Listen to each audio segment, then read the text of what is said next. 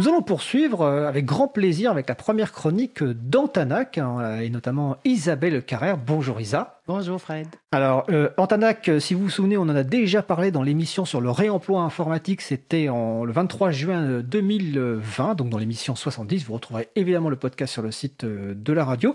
Et Antanac, comme je disais la semaine dernière, les locaux sont juste à côté des studios de la radio. Donc, c'est au 18 rue Bernard Dimet, dans le 18e arrondissement de Paris. Euh, Antanac est une association qui euh, agit pour l'appropriation par toutes et tous de l'informatique. Et on a grand plaisir de t'accueillir pour une première chronique, justement, dont le thème, je crois, va être euh, l'installation de systèmes libres. Voilà, tout à fait. L'idée, en fait, c'était, comme tu viens de le faire, de refaire le pont avec euh, ce qu'on avait pu évoquer avec Joyce euh, lors de la dernière, euh, de cette émission où tu nous avais invités, au mois de juin. Parce qu'en fait, là, on avait eu l'occasion de reparler un petit peu de, de quoi on parlait quand c'était reconditionnement, réutilisation, réemploi, etc. Puis très rapidement, on arrivait sur les utilisateurs. Et là, mon idée aujourd'hui, c'était de faire pour cette première chronique un petit focus sur euh, qu'est-ce qui se passe entre les deux. et donc, qu'est-ce que c'est, qu'est-ce qu'on fait et comment on pratique, nous, l'installation d'une distribution libre sur un ordinateur.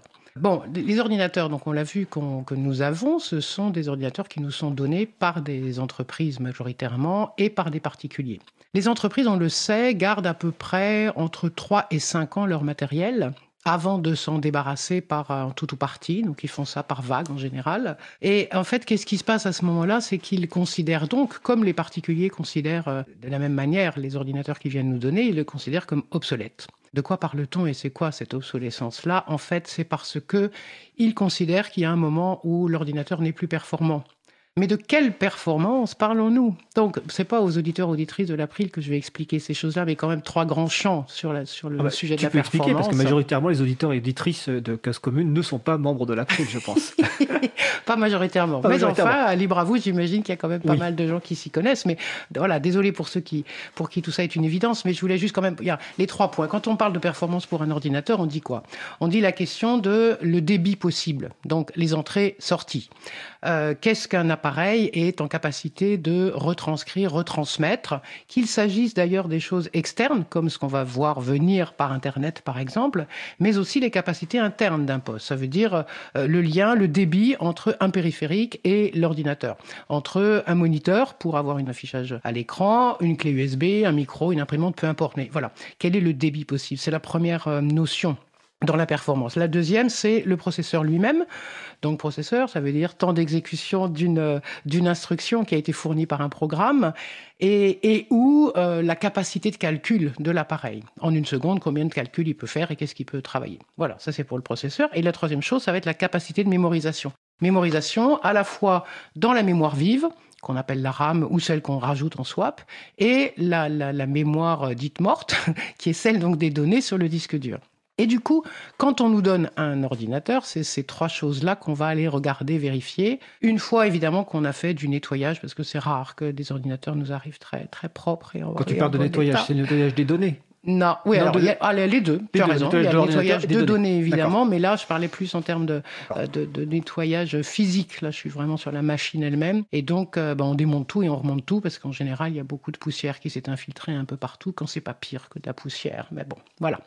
Donc, euh, ce qui est intéressant, c'est que donc on voit avec ces trois sujets de quoi parle-t-on la performance pour euh, les entreprises ou les gens qui considèrent que bah, ça y est, l'ordi, ça leur suffit plus, c'est quoi? C'est vitesse et quantité.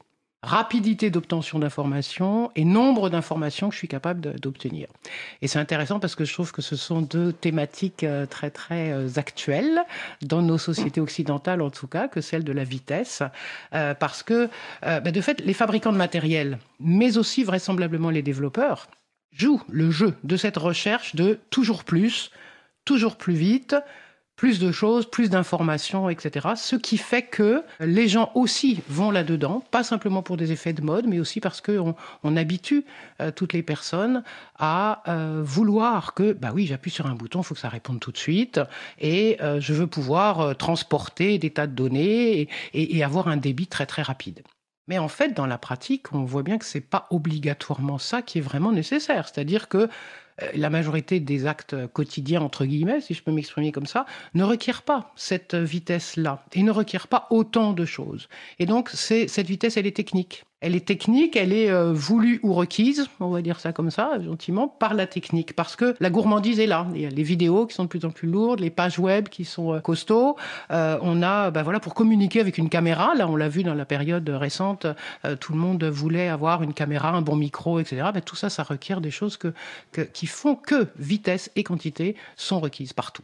Du coup, les ordinateurs ne sont plus suffisants. Or, quand on regarde nous ce qui est réellement nécessaire, on va voir tout à l'heure que c'est pas exactement tout ça. Donc, il nous arrive ce matériel. On l'a donc nettoyé, on l'a, on l'a remonté. On regarde ensuite, la question suivante va être quel est le système d'exploitation le plus adapté qu'on va pouvoir y installer? Dans un premier temps, quand au tout début d'Antanac, en 2015, quand on a ouvert l'assaut, on s'était dit que l'idéal, c'était euh, de pouvoir immédiatement à la fois adapter, bien sûr, à la machine, ses propres capacités, mais aussi l'adapter à la personne qui serait l'utilisatrice euh, finale. Mais ça, c'était un vœu pieux, parce qu'en fait, dans la vraie vie, on ne sait pas tout de suite. Au moment où un ordinateur nous arrive, on ne sait pas qui sera l'utilisateur ou l'utilisatrice finale. Et donc, du coup, ça ne marche pas. Et en plus, il fallait qu'on ait un peu de temps d'avance et donc qu'on soit capable de préparer à l'avance du matériel.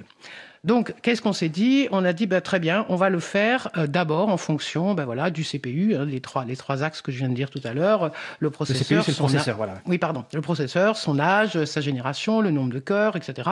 Et puis de la RAM, qu'on rajoute toujours de la RAM, mais les ordinateurs, ils ont une capacité d'acceptation de, la, capacité de la maximale d'acceptation de la RAM. Et donc, du coup, bah, les très vieux postes, il y en a qui ne peuvent accepter que 2 gigas, par exemple. Parce que là, c'est pas la peine d'essayer de leur en mettre 32, ça marchera pas. Hein. De toute façon, c'est. Voilà. Bon, en même temps, il y a des gens. Euh, François, qui est un, quelqu'un d'Antana qui viendra sans doute dans une prochaine chronique, lui, il, est très content quand il arrive à faire fonctionner des postes avec 512 mégas de RAM. Bon, mais c'est un, un sujet qui est compliqué parce qu'on voit bien que, notamment pour Internet, ça marche pas. Ça marche pour beaucoup de choses. On peut faire du traitement de texte avec très peu de RAM. Dès qu'on veut aller sur Internet, euh, c'est mort, effectivement. Mais parce que les développements sont... Voilà, je ne vais pas y revenir, mais c'est bien nos questions de performance de tout à l'heure. Donc en tout cas, on décide qu'on va installer une distribution GNU Linux. Et là, ben, ça va être une des distributions non commerciales, communautaires et grand public qu'on va choisir. Donc on va mettre euh, du Debian, de l'Ubuntu, du Xubuntu, du Mint, de l'Antix, du CentOS, du Body Linux, euh, j'en passe et des meilleurs. Nous, on n'est vraiment pas pour le monopole d'une distribution. On serait très très malheureux et très triste s'il n'y avait plus qu'un grand qui prendrait toute la place du entre guillemets marché du libre. Et on est friand de ce que nous-mêmes et les gens qui viennent à Antanac puissent voir plusieurs choses différentes. Et c'est pas c'est pas simplement un vœu pieux, c'est vraiment une chose qui pour nous est super importante. Et c'est pour la même raison que nous n'avons pas, contrairement à d'autres associations, choisi de faire notre propre distribution. Outre le fait qu'on n'est pas tous des informaticiens, moi la première, mais même on aurait pu se dire ça, on va aménager une de celles, repartir de quelque chose et on n'a pas voulu ça. On n'est pas là-dessus, nous. Nous, ce qu'on veut, c'est montrer l'ouverture, montrer les, capacités, euh, parce que c'est les gens qui font, enfin, toutes ces communautés font un boulot incroyable, génial.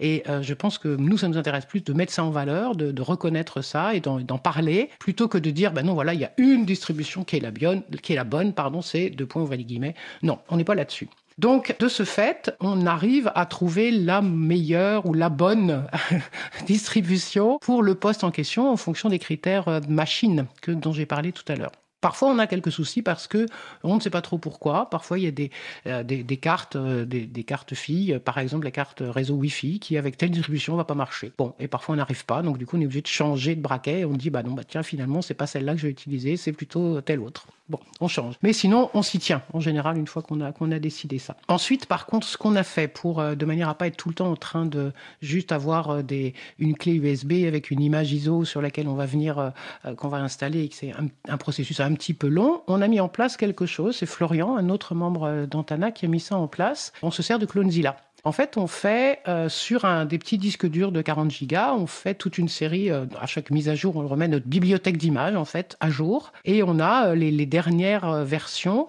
mais avec nos propres paramètres entre guillemets. C'est-à-dire qu'on met les paramètres dans Firefox, par exemple. On dit ben on veut que le bouton de fermeture soit là. On met deux trois choses telles qu'on a envie, telles qu'on a constaté que les gens, pour les gens, c'était plus facile d'accéder à ça. Et donc, on fait nos propres bibliothèques d'images à partir de ces distributions que j'ai citées tout à l'heure.